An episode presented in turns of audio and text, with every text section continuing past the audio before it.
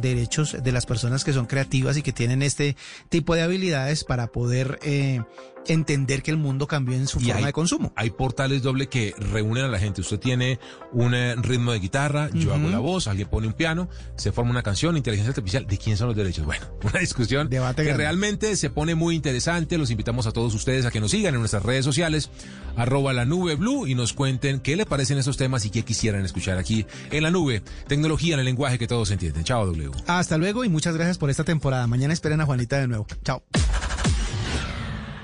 Esta noche en Bla Bla Blue. Hola, hola, soy María Macausland y te quiero invitar esta noche a Bla Bla Blue porque mira lo que te tengo. Imperdible. A las 10 hablaremos con el caricaturista Vlado. A las 11 en los tutoriales radiales les traemos las instrucciones para que la vida sea más linda con mi amiga, mi compañera, a quien admiro mucho, Linda Palma y su nuevo libro, La vida es linda. Y después de la medianoche no se me vayan a dormir porque son ustedes los que se toman la palabra. En la línea 316-692-5274 ya ustedes saben que aquí en Bla Bla Blue hablamos todos y hablamos de todo. Los espero. Bla Bla Blue. Porque ahora te escuchamos en la radio. Blue Radio y bluradio.com. La nueva alternativa. Voces y sonidos de Colombia y el mundo en Blue Radio y bluradio.com, porque la verdad es de todos. La noticia del momento en Blue Radio. 8 de la noche, un minuto, mucha atención que el gobierno acaba de impugnar el fallo del Tribunal Administrativo de Cundinamarca que le ordenó levantar las medidas para los mayores de 70 años en medio de esta cuarentena. Los detalles los tiene María Camila Roa. Hola Miguel, recordemos que el presidente Iván Duque y su equipo jurídico estaban precisamente preparando la argumentación para impugnar este fallo ante el Tribunal Administrativo de Cundinamarca que falló a favor de este movimiento conocido como la, la, la revolución de las canas que pedía la igualdad de condiciones para los mayores de 70 años en lo que tiene que ver para salir a tomar aire fresco todos los días. El gobierno en su argumentación presentó la alta tasa de letalidad y la ocupación de unidades de cuidado intensivo en este grupo de la población, que recordemos nada más en las muertes representa el 49% por cuenta del COVID-19 en Colombia. Ya queda entonces esperar qué dice el Tribunal Administrativo de Cundinamarca sobre esta impugnación o apelación que hace el gobierno del fallo. Mara Camila, gracias. 8 de la noche, dos minutos. Y otra noticia urgente que ocurre en este momento tiene que ver con un, una emergencia que se presenta en Piedecuesta, en Santander. Allí un aguacero hizo que uh, desapareciera una niña. Hay unas avalanchas por las que desapareció una niña y un hombre perdió la vida por la avalancha del río Oro. Los detalles los tiene Javier Rodríguez. Una tragedia se vive en este momento en la vereda Granadillo del municipio de Piedecuesta, al sur del área metropolitana de Bucaramanga, tras un fuerte aguacero que provocó la creciente del río de Oro que arrastró a dos personas, a un adulto mayor y a una menor. De inmediato se activaron las alarmas y los organismos de socorro llegaron al lugar. Comenzó la búsqueda y se halló hace poco el cuerpo del hombre, pero aún se encuentra desaparecida la niña. En la zona además varias casas quedaron inundadas y llenas de lodo. Las vías veredales además están incomunicadas. Cabe recordar que hace cinco meses se presentó una tragedia similar allí en Piedecuesta, donde seis personas murieron y dos se salvaron de morir tras una avalancha, entre ellas el pequeño Dylan, conocido como el Niño Milagro. Javier, gracias. Son las 8 de la noche, 4 minutos. La ampliación de estas noticias en blurradio.com. Continúen con Vanessa de la Torre y Mesa Blue. Son las 8 de la noche. Aquí comienza Mesa Blue con Vanessa de la Torre. Muy buenas noches y bienvenidos a Mesa Blue mientras siguen las malas noticias en nuestro país, porque la verdad es que esto del coronavirus, pues está muy complicado. Hoy es un día récord, el día con más pruebas, en el que más pruebas se han hecho. Es el día, el segundo día con más personas fallecidas, un total de 168 personas fallecidas.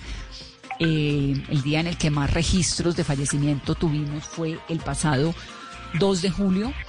Bogotá tiene un tercio de los casos totales en Colombia. Digamos que la situación es muy complicada porque además, Carolina, las unidades de cuidados intensivos pues se están llenando a unas velocidades abrumadoras. Y eso tiene un impacto directo en la gente que tiene COVID-19 y se complica, pero también en todos los demás, en los que se enferman de cualquier otra cosa grave y necesitan una atención inmediata. Entonces la situación es verdaderamente pues muy preocupante. Hoy se procesaron 21.115 pruebas, como lo dijimos, 168 personas fallecidas y en esa lista de personas fallecidas hay gente joven, hay una mujer de 34 años en Barranquilla que aparece sin un pasado, sin una comorbilidad muy clara. Hay un montón de casos que están en estudio de personas que son personas pues jóvenes y todo eso rompe ese mito, sigue rompiendo ese mito que creo que a estas alturas ya hay que tenerlo muy claro. En Bogotá, por ejemplo, hay una mujer de 49 años también con su pasado clínico en estudio, no está muy claro qué es lo que tiene. Ese mito de que esto es solamente para personas mayores, pues no, es para todos y nos toca cuidarnos y guardarnos. Colombia Vanessa cierra hoy el día con un total de 128.633 casos, 4.527 personas fallecidas y por ciudades, Bogotá llega hoy a 40.737 casos, el Departamento del Atlántico a 29.572, el Valle del Cauca 12.846, el Departamento de Bolívar 11.254, Antioquia 7.246, son algunos de los departamentos y la ciudad principal con mayor número de casos y de contagios en Colombia. Ahora, ¿cómo queda el panorama de Bogotá? Ya Colombia supera 128 mil casos en total, ¿no? De contagios. De los 4.144 nuevos casos reportados hoy en Colombia, en Bogotá se registraron 1.485 nuevos casos en el departamento del Atlántico 450, en Antioquia 474, en el Valle del Cauca 401, en Barranquilla 389, en Cartagena 254, en Sucre 136 y sigue siendo muy grave el aumento en toda la costa eh, frente a los casos y a la evolución y a la velocidad de contagio. Ahora, Carolina, es cierto, digamos, la cifra es complicada, pero hay 1.773 personas que se han recuperado. Es decir, siempre son muchos más los que se recuperan, son mucho más los asintomáticos, pero los que están graves, pues se ponen muy graves y terminan bloqueando las unidades de cuidados intensivos.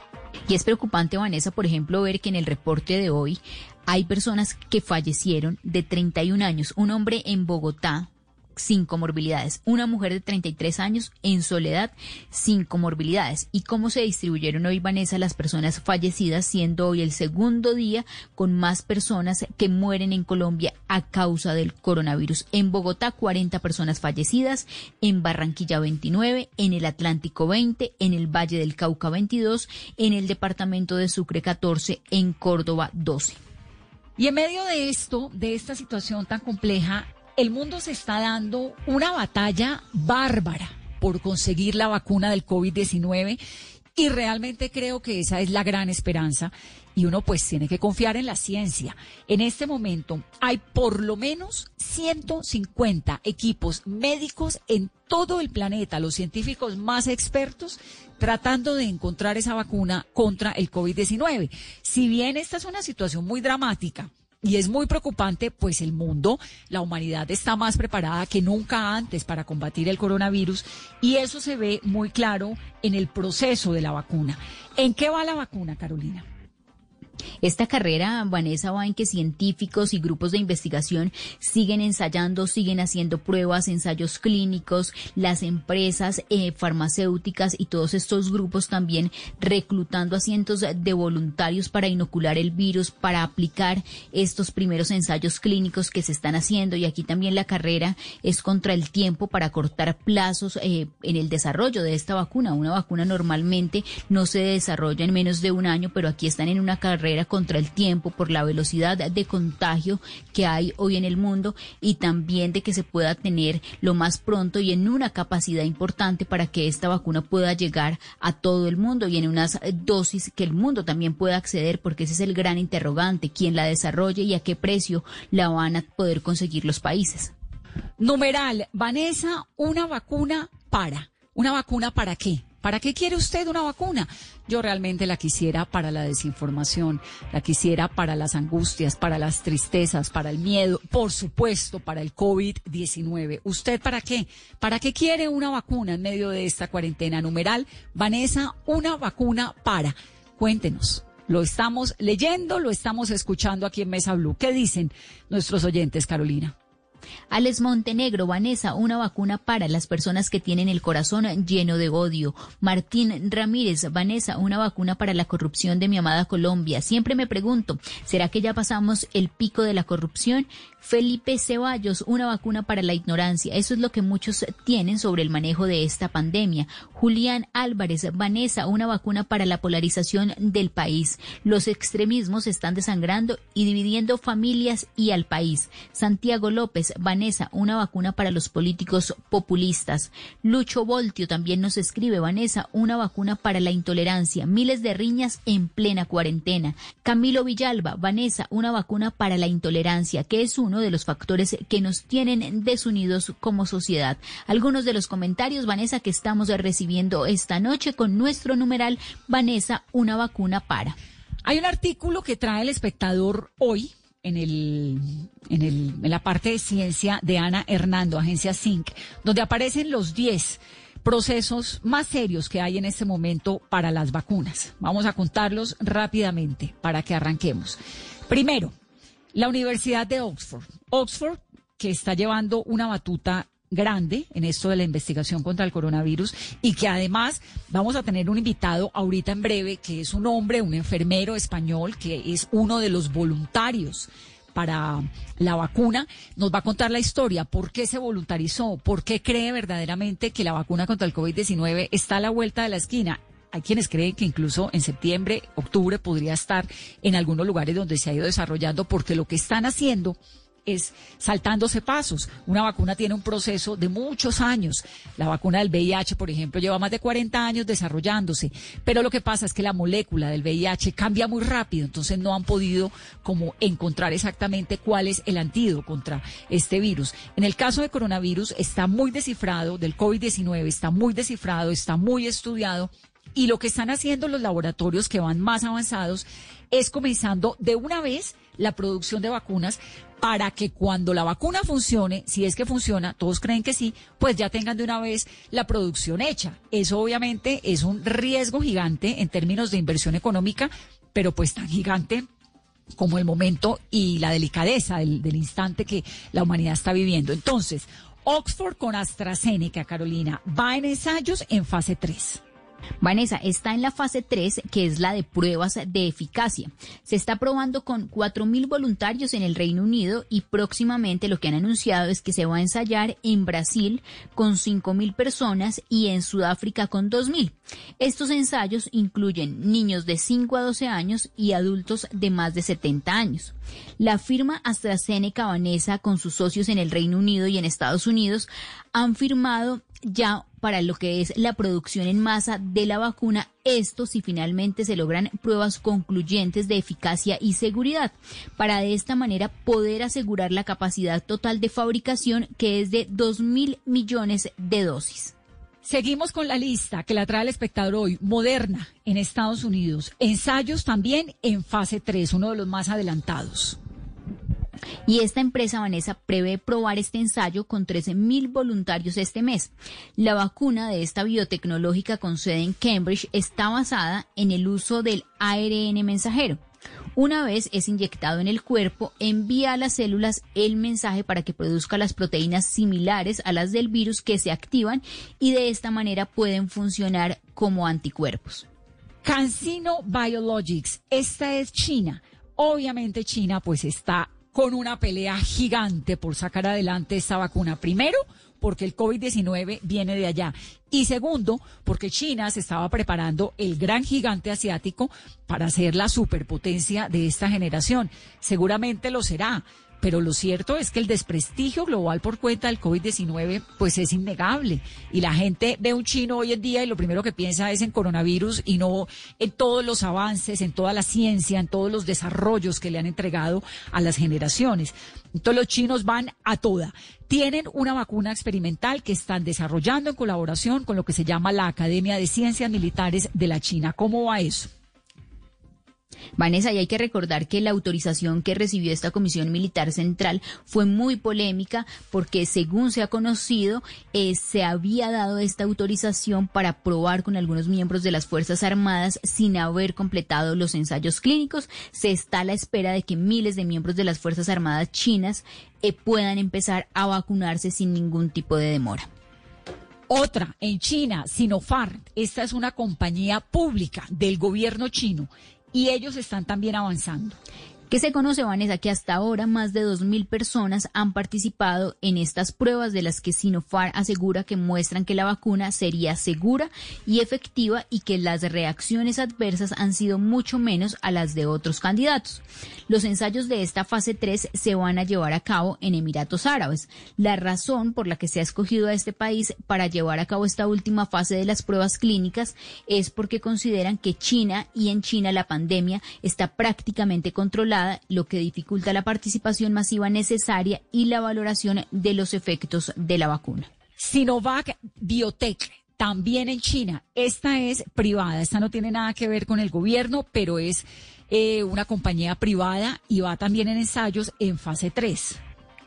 Ellos van a comenzar este mes, Vanessa, a reclutar y hacer este proceso para poder tener la mayor cantidad de voluntarios. La semana pasada Brasil dio el visto bueno para que la compañía inoculase la vacuna experimental a voluntarios. Serán 12 centros de investigación en seis estados brasileños con unos 9 mil voluntarios. Hay que recordar que Brasil es uno de los países latinoamericanos que tienen los peores registros de casos y muertes por COVID-19 después de Estados Unidos.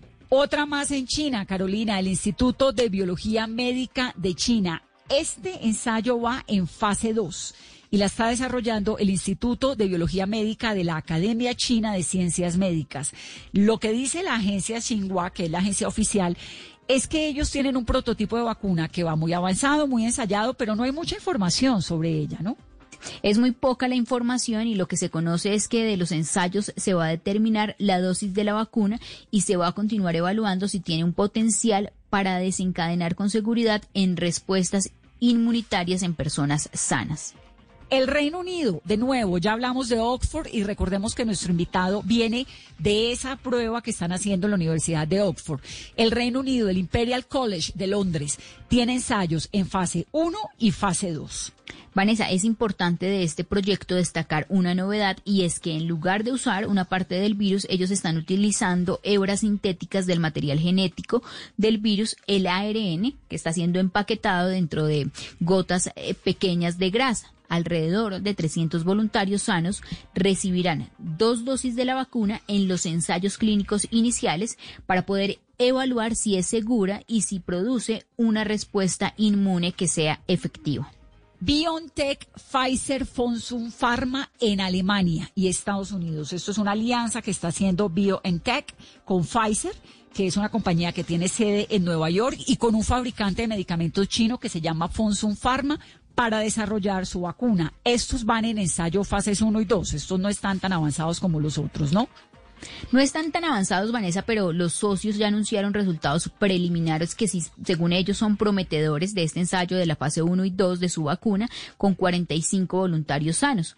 Según el análisis y reporte de los datos, la vacuna produjo anticuerpos contra el SARS-CoV-2 en los voluntarios, mientras que algunos experimentaron efectos secundarios moderados como alteraciones del sueño y dolor de brazos. Los socios esperan poder lanzar un ensayo con miles de voluntarios participantes en el mes de septiembre.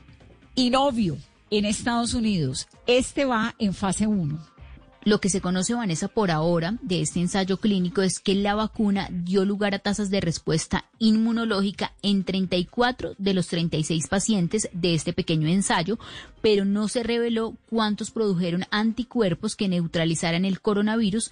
Estos datos van a ser clave para poder determinar si la vacuna podría proteger contra la infección.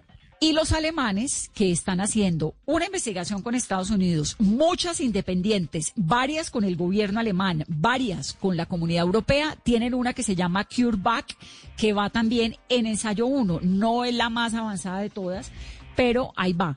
Esta es eh, la firma que se volvió muy importante porque hace un par de meses el gobierno de Donald Trump trató de que ellos se fueran a hacer todos sus ensayos a Estados Unidos y de que además le vendieran toda la producción en caso de que la tuvieran, ¿no?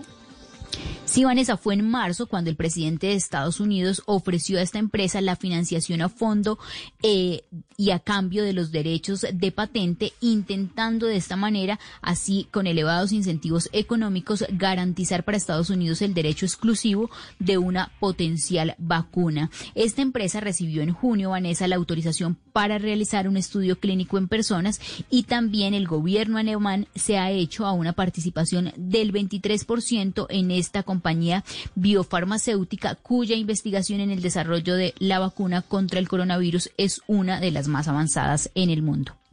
Con esto lo que queremos decir y en esto pues sí nos toca confiar en la ciencia, nos toca confiar en, en, dos cosas, en la capacidad del ser humano de protegerse y de cuidarse, que es lo que tiene que ver con el tapabocas todos los días, con el lavado de la mano, de las manos, con esto que decimos y repetimos, pero también en la ciencia, la ciencia, es decir, hay la gente más brillante. Los científicos más importantes del planeta en este momento están en una competencia por sacar adelante esa vacuna. Pero además, como telón de fondo, hay, como nunca antes, asuntos políticos, económicos. La cantidad de plata que están invirtiendo no tiene nombre. Los gobiernos, como el de Estados Unidos, por ejemplo, para poder lograr esa vacuna. Hay además un asunto de prestigio global y obviamente el que saque la vacuna del COVID-19, calculen lo que puede ser en el resto por lo menos de esta primera mitad del siglo. Entonces, por eso uno puede casi que confiar en que va a haber una vacuna de COVID-19. Esa es por lo menos mi esperanza. Yo no sé, Caro, si es la suya, pero yo sí creo que de aquí a final de año nos van a regalar esa vacuna. Los chinos la están metiendo toda. Recuerden ustedes que no tuvieron el año nuevo chino eh, este 2020 y pues volver un 2021 sin año nuevo chino se le pinta a uno muy difícil. Los estadounidenses, con Donald Trump a la cabeza, invirtiendo toda la plata del mundo para conseguir esa vacuna y la ciencia preparada como nunca antes en la historia para poder entregar esa respuesta que todos necesitamos. Así está la vacuna, la carrera contra el COVID-19. Vanessa, sin duda para mí también tener una vacuna lo más pronto posible es la esperanza de volver a, vivir la vida como la vivíamos antes, a poder salir a compartir con nuestros amigos, con nuestra familia, a estar en un restaurante, a estar en un bar, en una fiesta, pero esto tiene muchas implicaciones, Vanessa, en el momento eh, del país o de la empresa farmacéutica que logre tener pruebas exitosas y que la vacuna sea efectiva. Lo que viene también va a ser una carrera de la industria farmacéutica en producir miles de millones de unidades para todo el mundo, las campañas masivas de vacunación y también la lucha de todos los países, como lo hemos visto, por ejemplo, con el tema de los ventiladores. Esta gran batalla todos para conseguirlos y poderlos tener y, tenerlos en sus países. Entonces, en el momento que tengamos la vacuna hay esperanza, pero pues ya el momento en el que todos podamos obtener esa vacuna y esa dosis, nos vamos a demorar un poquito. Así que paciencia, pero no perdamos la esperanza. Muy bien, vamos a hacer entonces una pausa en Mesa Blue y al regreso vamos a hablar con Joan Pons. Es un hombre de 45 años, tiene tres hijos, trabaja como enfermero, es español. Dedica sus días, sus noches y su vida a combatir el COVID-19 en un hospital en Londres, en una unidad de cuidados intensivos. Es nuestro invitado de hoy por una razón. Él es uno de los voluntarios para la vacuna que está haciendo la Universidad de Oxford, que es, como lo decíamos hace un momento, una de las más avanzadas que hay hasta ahora. Nos va a contar su historia, nos va a contar qué lo motiva y nos va a contar por qué cree que debemos confiar en ella. Numeral, Vanessa, una vacuna para. Ese es nuestro numeral en esta noche, para que ustedes nos cuenten para qué quieren una vacuna, para el miedo, para la preocupación, para la angustia, para la ansiedad, y por supuesto para el COVID-19. ¿Qué dicen nuestros oyentes? Seguimos recibiendo los comentarios de todos nuestros oyentes con el numeral de esta noche. Vanessa, una vacuna para. Escribe Juan Carlos Ospina. Vanessa, una vacuna para el resentimiento y la envidia que carcomen a este país. Causas de la polarización y de tantas diferencias. Juan Castro, Vanessa, una vacuna para los congresistas que salgan de cuarentena y sesionen de manera presencial. En Colombia todos salimos a trabajar. Mauricio Galindo, Vanessa, una vacuna para el coronavirus y otra para el odio. Colombia son muy importantes las dos. Pablo Zabaleta, una vacuna para la mentira y la estupidez. Lucas también nos escribe, una vacuna para la bipolaridad de algunas personas. Jorge Andrés Martínez, Vanessa, una vacuna para Colombia. Tian escribe una vacuna urgente contra la corrupción macabra que azota a Colombia y por supuesto contra la COVID para ver si salimos de esta. Algunos de los comentarios con nuestro numeral Vanessa, una vacuna para. Hacemos una pausa rápidamente en Mesa Blue. Ya regresamos.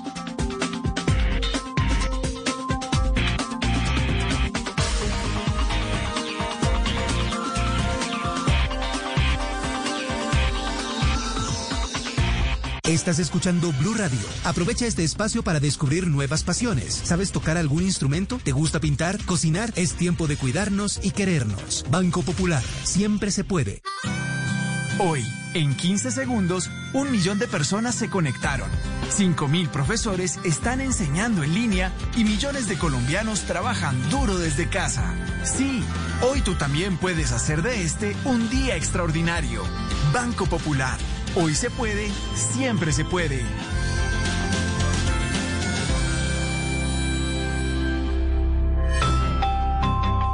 Somos Grupo Aval, vigilado Superintendencia Financiera de Colombia.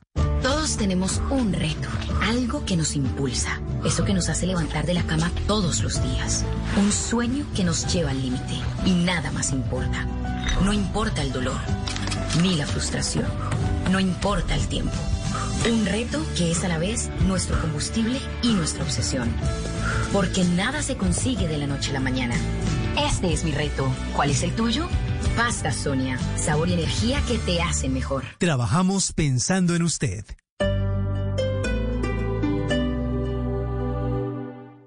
Hacer mi posgrado en el Poli me da la libertad de manejar mi tiempo y desarrollar proyectos que van más allá de estar frente a una pantalla. Nuestros posgrados virtuales te dan la opción de aprender y hacer lo que te apasiona, porque tenemos metodologías que se adaptan a tu estilo de vida. Más de 44 mil estudiantes y egresados en esta modalidad nos hacen líderes. Inscripciones abiertas. Ingresa a poli.edu.co o llama al 302-290-7400. Somos diferentes. Somos Poli. Vigilado Mina Educación.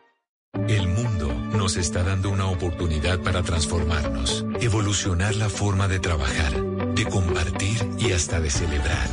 Con valentía enfrentaremos la realidad de una forma diferente, porque transformarse es la nueva alternativa. Blue Radio. Estar en constante aprendizaje es lo que logrará que tu proyecto de vida no se detenga. Quita la pausa y dale play a los cursos y diplomados virtuales que el Politécnico Gran Colombiano tiene para ti en Educación para la Vida. Conoce más en poli.edu.co o marca el 302-290-7400. Somos diferentes. Somos Poli. Vigilado mi educación.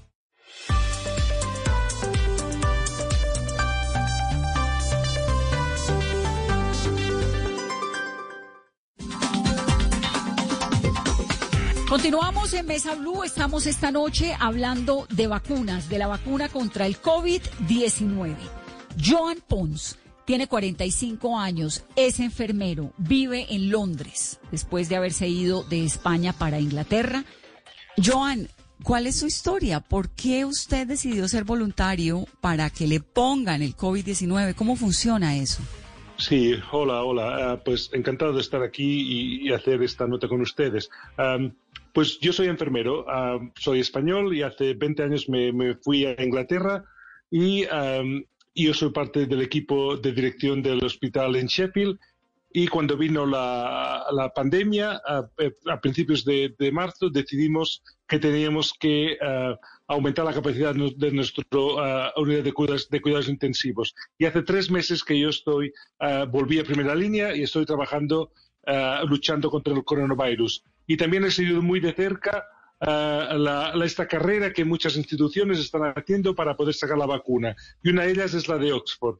Yo recibí un email que querían empezar la fase 3, que es la fase antes de comercialización, y buscaban específicamente personal sanitario que estuviera al frente Ah, de, luchando contra el COVID, porque querían reducir el tiempo que normalmente la fase 3 tarda dos, tres años a unos solos cuantos meses. Yo no lo dudé y porque eh, como enfermero, como padre y como hijo estoy hartísimo del COVID ah, y quiero que esté en el pasado. Y la única manera que puede hacer que, puedo, que lo podamos vencer es con una vacuna. Por eso yo di un paso al frente y puse mi granito de arena a la lucha esta contra el coronavirus. John, explíquenos varias cosas, porque eh, obviamente eso es una decisión que supongo que tomó acompañado de su familia. ¿Qué dice su esposa? ¿Qué dicen sus hijos, sus padres? La verdad es que ahí cometí un, error, porque eh, yo soy muy impulsivo, soy, soy, soy, latino, soy español y soy un poco fuego. Y eh, no me lo pensé mucho y tomé la decisión unilateralmente. No se lo dije a mi mujer ni a mi familia eh, porque yo tampoco sabía si podía ah, ser eh, voluntario o no, porque tenía que pasar un reconocimiento médico y unas pruebas y unas analíticas. Pues ah, yo pasé todos ah, los exámenes y al final me dieron día y hora para, para, darme la vacuna. Entonces sí, eh, cuando llegué a casa lo de, se, lo dije a mi familia muy sutilmente mientras estábamos cenando. le dije a mi mujer que se llama Karen, digo, Karen, este viernes igual llego poco tarde del trabajo. Y la Karen me dice, oh, es que, eh, eh, que tienes más pacientes, que, la unidad está llena. Ah, y digo, no, no, es que me ponen la vacuna, e igual si tiene algún efecto secundario me tengo que quedar en el hospital. Bueno, el silencio fue increíble. Eh, pues entonces se levantó ah, y al cabo de un minuto se puso las manos a la cabeza, me dijo que estaba loco y no me habló por tres días. Pero, pero bueno, lo entiendo, y al final lo hablamos um, y me dijo que es que no se había enfadado porque yo me fuera voluntario, porque ya me conoce. Yo soy muy altruista, me encanta ayudar a la gente, está en mi ADN, por eso soy enfermero. Eh, pues ella se enfadó porque yo no la, no, no la involucré en esta decisión que es tan importante, que podía afectar a nuestra familia, porque yo tampoco pensaba que nada podía salir mal. Y, y uh, yo uh, eh, pues entendí que ella tampoco tendría ningún, ningún problema. Ah, y eso, pues eso fue mi grave error, que no dejé eh, un espacio para que su, su, ansiedad o la ansiedad de mis hijos o de mi familia pudiera expresarse y hacer esta, esta decisión um, juntos. Uh, pues eso ha sido uh, porque ella se enfadó. Pero bueno, el hecho que se enfadara también me agradó un poco, porque quiere decir que al fin y al cabo también me quiere, porque si el día que tú llegas a casa le dices a tu mujer, oye, a lo mejor eh, el viernes eh, me quedo en el hospital porque tengo problemas, problemas de, salud y no, y, no dice nada, y no responde, pues entonces tu matrimonio está en, peligro, eso es lo que yo digo. Y es bonito que al cabo de tantos años, pues todavía se preocupe por mí un poco. Pero lo, no, no, Ah, no quiero que, sus oyentes lo prueben, porque eso puede acabar en divorcio. Yo no quiero que la semana que viene muchos de sus oyentes me digan que se han divorciado por mi culpa. Yo, ah, más vale, eh, pues siempre mi consejo es, pues habla las cosas, porque ah, a lo mejor a ti no te parecen importantes, pero a tu pareja sí, sí son importantes. Por lo tanto, aquí somos toda una unidad y esas decisiones se tienen que hacer conjuntamente. Buenísimo. Ahora, ¿la historia es cuál? Es decir, el, experimento consiste en qué? Cuando me dices que, que generalmente las pruebas de humanos duran tres, dos, tres años y que en este caso están tratando de que sea meses, ¿qué es? ¿Cómo es? Explícanos un poco porque esto de la vacuna pues, es el gran interrogante mundial. Todos la queremos, pero no necesariamente la entendemos. Sí, a ver, um, la unidad, la Universidad de Oxford, uh, los científicos analizaron la composición del, COVID desde, enero y vieron que era muy parecido a, un virus del resfriado común del chimpancé. Ah, y entonces cogieron el resfriado común, el virus este del resfriado común del chimpancé y le añadieron unas proteínas ah, del COVID. Y, esto es la, la, forma básica de la vacuna. Entonces a mí me la pusieron el día 5 de junio y lo que intentan es que eh, ahora mi sistema inmunitario tiene que producir anticuerpos ah, para que en el futuro, si el virus real, el virus que me puede hacer daño a mí, eh, entra en mi cuerpo, yo ya tengo los anticuerpos y los policías que pueden parar, ah, pueden reconocer la, bacteria, la, proteína del COVID y ah, y pues matar al, virus antes de que se multiplique, porque lo importante es no dejar el virus que se multiplique y me invada mi cuerpo. Eso es lo que eh, la teoría detrás de la vacuna. Y lo que estoy haciendo ahora es, eh, es un poco cruel. Eh, la, Universidad de Oxford está esperando que algunos de los 10.000 voluntarios pues se infecten del COVID. Por eso pidieron específicamente personal sanitario que estuviera en primera línea, porque las probabilidades matemáticas de que yo me infecte son muchos mayores y solo tienes que coger el periódico que cada semana hay miles de infectados de, enfermeros y de, mis compañeros de, medicina y, de otras profesiones por el simple hecho de que estamos al frente y yo estoy a diario en contacto con el COVID, porque todos mis pacientes en cuidados intensivos están infectados. Claro, y, Johan, yo tengo una duda. ¿Por qué es tan necesario que algunos de los 10.000 voluntarios se infecten? Pues ya tienen el virus en el cuerpo porque se lo pusieron, pero ¿por qué es tan importante que tengan o desarrollen estos síntomas?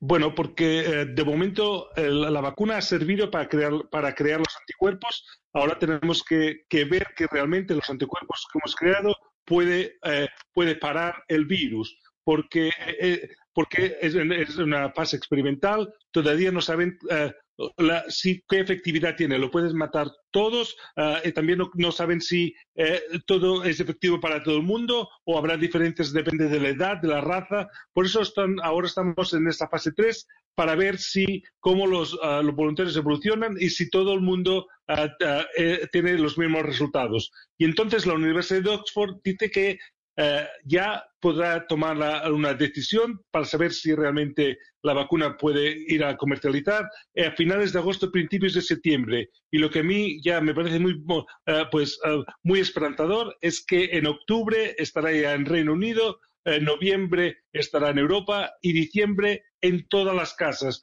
Ya podrá llegar en Colombia y en Sudamérica para Navidad, que sería el mejor regalo para todo el mundo. Empezar el 2021 con esperanza y sin tener eh, que, la angustia de, que ahora mismo todo el mundo está sufriendo con el COVID. No, ese sería el mejor regalo de Navidad para el planeta. Pero ¿tú crees que va a ser así de rápido?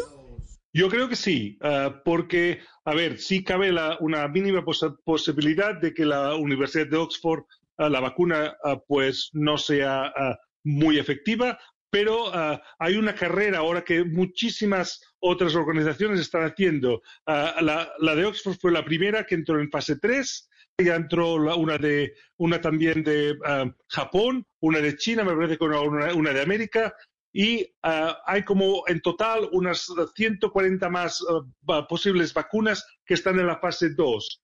por lo tanto, alguna saldrá. Sería muy difícil de que todas las vacunas salieran mal. Por lo tanto, yo tengo esperanza, tengo mucha confianza en la ciencia de que esto se va a, se va a poder salir en el mercado eh, pues antes de fin de año. Como he dicho, sería la mejor noticia del 2020, porque hasta ahora pues no hay mucho que celebrar. No, hasta ahora celebramos la existencia de personas como usted que le apuestan a la vida, ah. eh, a riesgo de la propia vida y de todos los sanitarios, ¿no? Creo que eso es como, como que ha mostrado la mejor parte del ser humano también.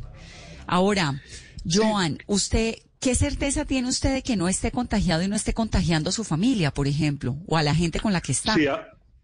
Sí, la vacuna que me, pusieron no se puede multiplicar ah, porque solo puede multiplicarse en chimpancés. Y ya sé que el ser humano y los chimpancés somos como primo hermanos, pero bueno, me aseguraron que a mí no se podía multiplicar. Ahora, yo, antes de que me pusiera la vacuna, ah, me hicieron una analítica y me miraron si ya tenía los anticuerpos. Porque como enfermero en primera línea, la probabilidad de que yo ah, ya hubiera estado en contacto con el COVID era bastante elevada. Yo di negativo. Y ahora lo que estoy haciendo es a diario ah, me, tengo que tomar la temperatura y rellenar un, un formulario con a ver si tengo algún síntoma y una vez a la semana me tengo que hacer los isotopados en la nariz y en la, y en la garganta Ah, para ah, los envío a Oxford y en 24 horas me da el resultado. Y una vez al mes también tengo que ir a mi hospital que me hacen un reconocimiento físico y una analítica. Lo que están esperando ahora mismo, como yo estoy en contacto diario, es que en alguno de estos controles que yo estoy haciendo de positivo. En este momento, si cuando yo de positivo me, van a llamar o yo tengo un teléfono de contacto y me tengo que ir a mi hospital y a, aislarme y en una habitación y entonces me den un seguimiento mucho más exhaustivo para ver si realmente eh, los anticuerpos que la vacuna ha creado eh, realmente funcionan contra el COVID. Eso ahora mismo es lo que están esperando, que uno de los 10.000 voluntarios dé positivo, cuanto, unos cuantos, cuanto más mejor, para tener los resultados ya en, agosto. Por eso, como he dicho antes, eh, querían específicamente eh, personal que estuviera a diario, porque eh, las, probabilidades de tener los datos mucho más rápidos eran era la única manera, porque la única manera de saber si la vacuna es efectiva o no es que nuestros cuerpos estén expuestos al virus. No, sin duda que en todo esto, Johan, hay un compromiso y un bienestar por esa búsqueda del, del bienestar y de, de tener una solución pronto a nivel eh, global, que es muy interesante y que se valora muchísimo, pero pues también supongo que, que les garantizan cierta estabilidad eh, económica. ¿Hay algún tipo de pago cuando uno se, eh, se voluntariza? No, a, mí no me, hicieron ningún pago ah, y lo ponía claramente que era voluntario. a mí no me motiva el dinero, porque si me motivara el dinero, pues sería bancario, no sería enfermero, porque como todo el mundo sabe, la enfermería ah, no es una de las profesiones que están más bien pagadas. Pero a mí lo que me motiva es como padre, como hijo y también como marido y como, como ser humano es poner a un fin a este, eh, al COVID, porque lo que yo he vivido en mi unidad, en, en, en el trabajo, Ah, y también no lo, no lo deseo a nadie. Y el hecho de que también el COVID esté robando uh, la, juventud de, mis hijos, mi niña que tiene nueve años no entiende por qué no puede salir a la calle a jugar a pelota o, a ir a visitar a sus amigos o a abrazar a sus abuelos que viven solo a dos kilómetros de, aquí en casa. Mi, hijo mayor que tiene 18, pues yo a su edad me iba de, discotecas y me iba de, de, guateques y a ligar con chicas. Ahora está en casa no lo puede hacer. Eh, por eso es que la vida es preciosa y el COVID nos está robando. Tenemos eh, este, estos momentos y estamos en pausa. Yo quiero salir de esta pausa. Quiero, quiero que, eh, tomar control de mi vida y también yo quiero que la gente pueda vivir ah, y, saborear la vida sin estar con la angustia de, ver si me va a tocar a mí el siguiente, sin la angustia de ver si quién viene por detrás, si, si, voy a salir a la calle, si me va a tocar a mí el siguiente. Esto es imposible. Mentalmente eh, eh, es, eh, pues pues ha sido, pues eh, no se puede no se puede continuar así. Por eso digo que el 2021 tiene que ser el año universal universal de los abrazos, porque y solo porque quiero que la gente vuelva a salir a la calle y se pueda abrazar, porque nada nada es más bonito de la humanidad que, que, que, que, ser sociables, porque el ser humano es sociable y ahora mismo estar en la cuarentena pues eh, eh, es pues lo peor que nos puede pasar. Es increíble. ¿Y qué tanta gente, qué tantos voluntarios hay? Pues hay 10 mil, pero digamos qué tan fácil es volverse voluntario, eh, qué tipo de exámenes les hacen o cómo los seleccionan, o se voluntarizan muchos, digamos, eh, porque no sé si en Colombia ah, haya, la verdad, tengo que decirte, pero, pero me sorprende, ¿no? Cómo funciona el sistema.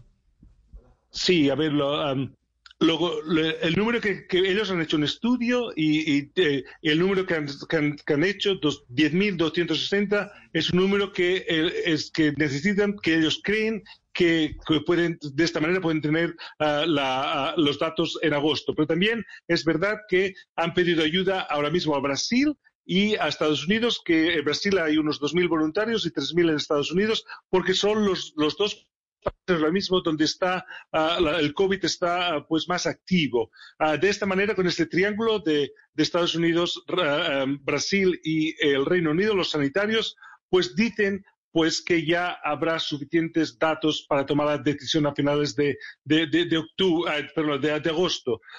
que eso, pues, eh, me parece, me parece pues, increíble. Cuando normalmente este proceso tarda tres, cuatro años, lo van a hacer en menos de 12 meses. Pero bueno, tengo confianza porque, como usted ha dicho, la, Universidad de Oxford es, tiene una, una de las más grandes del mundo, tiene una, reputación increíble eh, y por eso yo tengo mucha esperanza y mucha fe. Además, usted me dice, cualquier persona lo puede hacer. Eh, eso tampoco es verdad porque eh, lo que pedían concretamente es que eh, fuera mayor de edad y menor de 65 años, que no tuviera ninguna enfermedad crónica, que no tomara ninguna, ninguna medicación, también que no hubiera tenido ninguna vacuna, ni ningún análisis de sangre, ni ninguna, ni ninguna operación en los últimos seis meses y eh, lo último es, también me hicieron un reconocimiento, un reconocimiento médico bastante exhaustivo, me tomaron la presión, me tomaron una analítica, me, me, pesaron y también la última prueba fue para ver si tenía ya los anticuerpos, porque si los tenía no podía ponerme la vacuna porque quiere decir que ya había estado en contacto con el virus.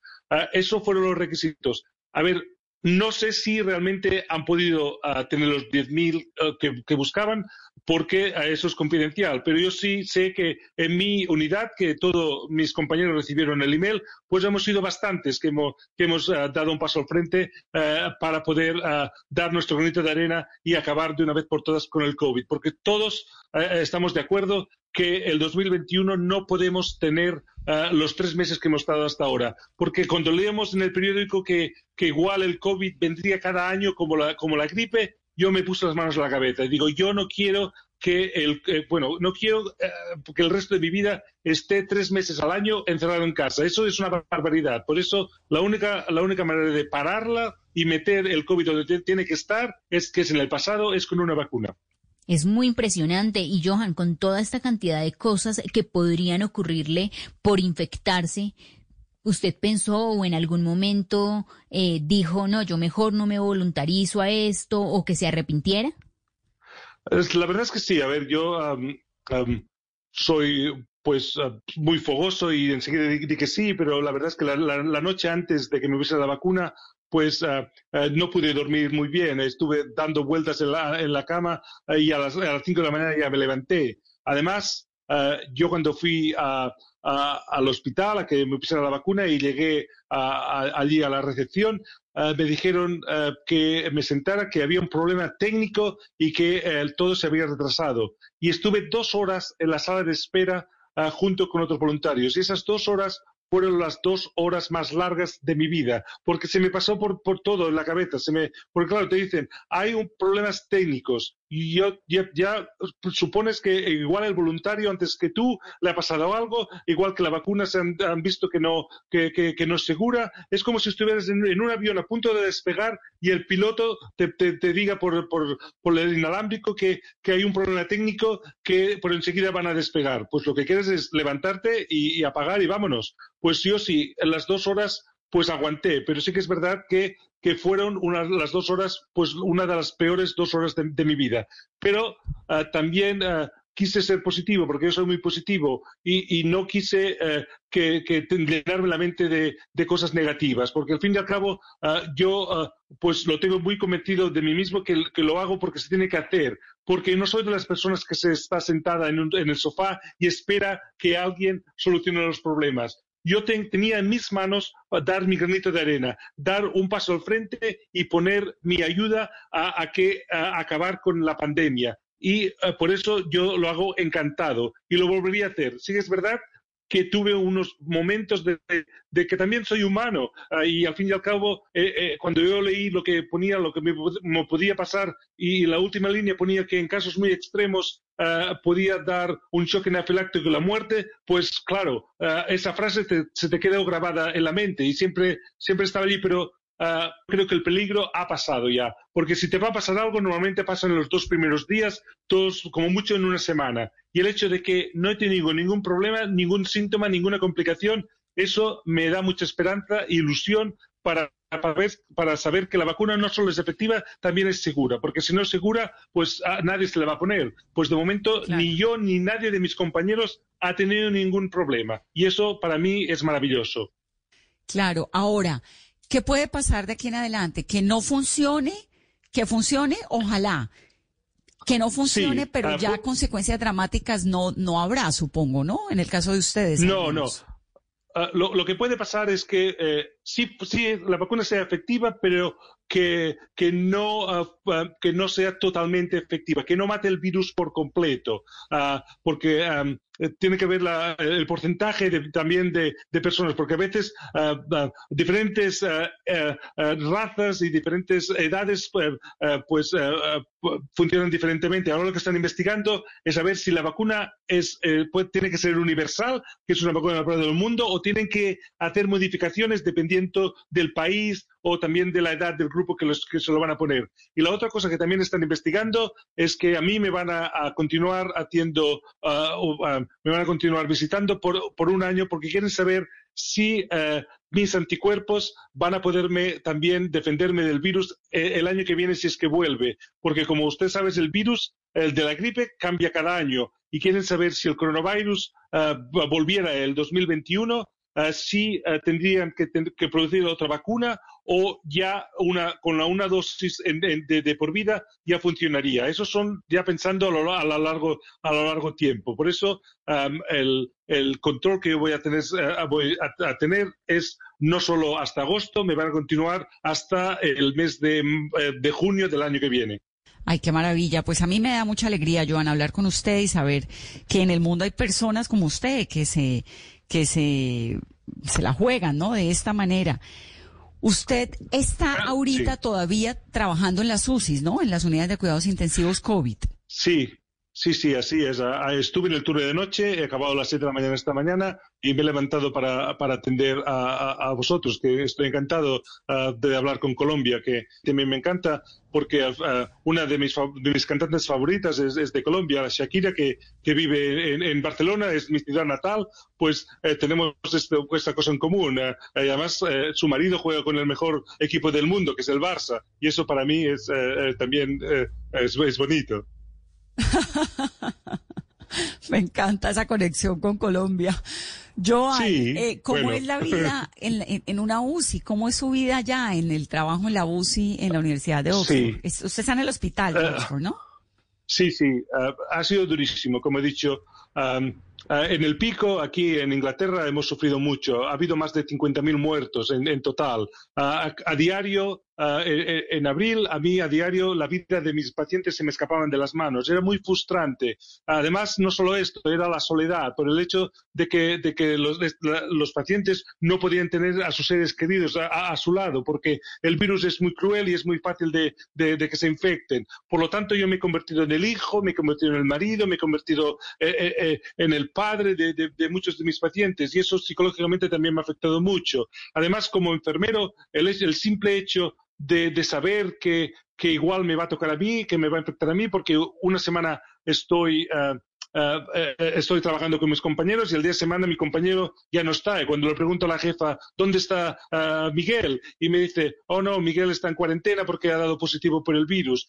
Sí, claro, te, te, te, te, sientes, te sientes muy vulnerable y te sientes que, que, que, pues cada día te estás arriesgando la vida. Y mi peor pesadilla además es que no solo a ver que yo uh, me infectara, es que yo trajera el virus a infectar a mis seres queridos. Para mí esa sería la peor pesadilla pero uh, ¿cómo ha pasado la gente? Además, cuando uh, lees las, las noticias, uh, nosotros hemos tenido suerte que nadie de mis compañeros se ha muerto, pero ves que en el mundo, pues más de 600 enfermeros enfermeras se han han, han, fallecido debido al coronavirus y están en primera línea, eso se me rompe el corazón. Por eso, eh, eh, por eso digo que el odio al virus y, mi amor a la humanidad eran mucho más grandes que no lo que me podía pasar a mí. Por eso uh, la balanza era clarísimo, yo tenía que hacerlo, porque no quería continuar con este virus. Y si yo podía, pues como he dicho, hacer uh, mi, mi, pequeña aportación a esta batalla, pues, pues lo he hecho encantado porque al final de, al final de, todo, todo el mundo se va a beneficiar, incluido mis hijos uh, y mi mujer y, mi, y mis padres y, yo como, como enfermero. Por lo tanto, uh, sí que es,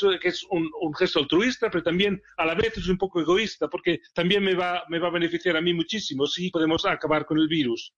No, pues claro, eso sí es impresionante y me, y me encanta poderlo escuchar porque ese, creo que si el mundo estuviera lleno de personas, más personas aún, que tengan esa mentalidad, seguramente sería un lugar mucho más amable para, para vivir. Ahora, ¿usted por qué terminó viviendo en Londres? es de Barcelona y en qué momento terminó viviendo en Londres, en el Hospital de Londres. Sí, esta es la única espina clavada que yo tengo. A ver, yo como todo el mundo ah, quiere ah, pues quiere pues ser profeta en su tierra. Yo quería, quería trabajar de enfermero en España, pero terminé mi carrera en el 97 en Barcelona y, no encontraba trabajo. Estaba bastante frustrado y acabé trabajando eh, llevando pizzas a, las casas. Y, como yo, pues muchos muchos compañeros de, de mi, eh, de mi año de enfermeros que tampoco encontraban trabajo. Y yo pues vi que tenía que haber alguna cosa mejor, que yo quería hacer mi sueño de, de ser enfermero. Y la única posibilidad que tenía de, de poder eh, eh, conseguir mi sueño era viajar al extranjero. Y me vine a Inglaterra, pero en principio solo pensaba que me venía para, para uno o dos años y después quería volver a España. Pero bueno, al final empecé mi carrera, y la, situación en España no mejoró y, y, ahora pues ya tengo una familia, tengo una mujer, tengo tres hijos y tengo he hecho mi sueño se ha vuelto realidad y he tenido pues una carrera ah, fantástica de, enfermería. Lo único que no he tenido es el buen tiempo y el sol de España, pero bueno, no se puede tener todo porque en Inglaterra llueve muchísimo. Pero bueno, estoy contento que al fin y al cabo he, he hecho realidad mi sueño que, que a veces eh, pues no muchas personas pueden decir que, están trabajando de lo que les apasiona, porque eso para mí es importante, porque te pasas mucho tiempo en el trabajo y si no, si no amas lo, lo, lo, que haces, pues eh, la vida te va a ser bastante dura. ¿Y sus padres, Johan, dónde están? ¿Cómo los ve? ¿Los está viendo en este momento? ¿Y cómo hace para que se cuiden, para que hagan caso? Porque pues es muy difícil. Claro, eso también es una de las razones por que yo quería acabar con el virus, porque estoy desesperado, desesperado de poder viajar a España y abrazar a mis padres. Hace más de seis meses que no los veo. Eh, eh, el, mes pasado fueron sus bodas de oro, 50 años de casados, y, solo les pude mandar un beso por, por internet. Se me rompió el corazón porque mi hermano, que tengo un hermano, y yo llevamos dos años planeando una fiesta sorpresa con todos los familiares y, gente que los ha conocido de toda la vida. Mis padres tienen 75 años y llevan tres, mes, tres meses encerrados en su piso porque no quieren, eh, no quieren contagiarse. Y, por eso eso fue también una de las razones por que yo quise uh, pues uh, dar pues uh, el paso enfrente y, y, acabar con la vacuna, porque quiero viajar a España y abrazarlos, que para mí pues es ahora mismo una de mis prioridades, es, es poder hacer esto. Ay, pues a mí me da mucha felicidad escucharte, me da mucho, mucho, mucho optimismo, además esa certeza, ¿no? Escucharte con esa certeza de que este año termina con vacuna en mano, ojalá sería el mejor regalo y ahí sí. nos toca agradecerle a la ciencia y a personas como tú que se la han jugado toda. Muchas gracias. Pues un abrazo um, y a ver si el año que viene pues empezamos el año ya celebrando, lo que sería para mí pues lo más bonito de, todos. Y que el año que viene, como he dicho antes, sea el año mundial de los abrazos. Que, sería y que pues, terminemos este también celebrando lo que nos podamos abrazar en diciembre. Por lo que te escucho me da muchísimo optimismo. Sí, la, luz al final del túnel está ahí. Llevamos mucho tiempo sufriendo. Que la gente no se relaje ahora, que ya estamos llegando como una maratón. Ya estamos en los últimos kilómetros que son los más duros. Pero bueno, la meta está al final y juntos llegaremos y venceremos al virus y lo pondremos donde tiene que estar, que es el pasado. Muchas gracias, Joan. Un abrazo muy grande. Un abrazo, un abrazo. Muy bien, así terminamos, ya saben, con la esperanza de la vacuna, cuidándose, cuidémonos.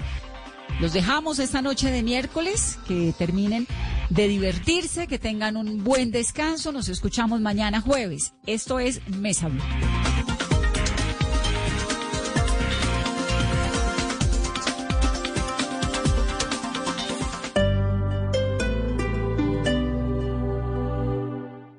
Hacer mi posgrado en el Poli me da la libertad de manejar mi tiempo y desarrollar proyectos que van más allá de estar frente a una pantalla. Nuestros posgrados virtuales te dan la opción de aprender y hacer lo que te apasiona, porque tenemos metodologías que se adaptan a tu estilo de vida. Más de 44 mil estudiantes y egresados en esta modalidad nos hacen líderes. Inscripciones abiertas. Ingresa a poli.edu.co o llama al 302-290-7400. Somos diferentes. Somos Poli. Vigilado Mina Educación.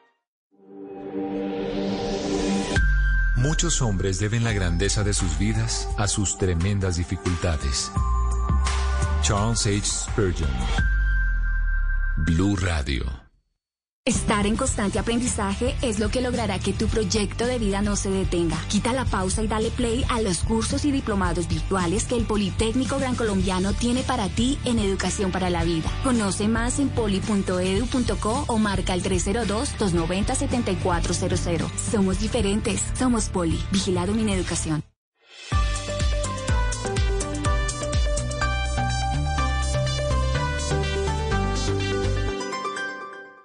Esta noche en Bla Bla Blue. Hola, hola, soy María Macausland y te quiero invitar esta noche a Bla Bla Blue porque mira lo que te tengo. Imperdible. A las 10 hablaremos con el caricaturista Vlado. A las 11 en los tutoriales radiales les traemos las instrucciones para que la vida sea más linda con mi amiga, mi compañera, a quien admiro mucho, Linda Palma y su nuevo libro, La vida es linda. Y después de la medianoche no se me vayan a dormir porque son ustedes los que se toman la palabra. En la línea 316-692-5274 ya ustedes saben que aquí en Bla Bla Blue hablamos todos y hablamos de todo. Los espero. Bla Bla Blue, porque ahora te escuchamos en la radio, Blue Radio y bluradio.com. La nueva alternativa. El mundo nos está dando una oportunidad para transformarnos, evolucionar la forma de trabajar, de compartir y hasta de celebrar. Con valentía enfrentaremos la realidad de una forma diferente, porque transformarse es la nueva alternativa. Blue Radio. Esta es Blue Radio. En Bogotá, 89.9 FM. En Medellín, 97.9 FM. En Cali, 91.5 FM. En Barranquilla, 100.1 FM. En Cartagena, 1090 AM. En Bucaramanga, 960 AM. En Pereira y el norte del Valle, 89.2 FM. En Tunja, 103.1 FM. En Villavicencio, 96.3 FM. En Armenia, 89.2 FM. En Norte de Santander, 97.7 FM. En Neiva, 103.1 FM. Y en Córdoba, 96.0 FM. También en bluradio.com. En Facebook, Blue Radio Colombia. A través de Twitter en arroba Blue Co. Y en la señal de TDT.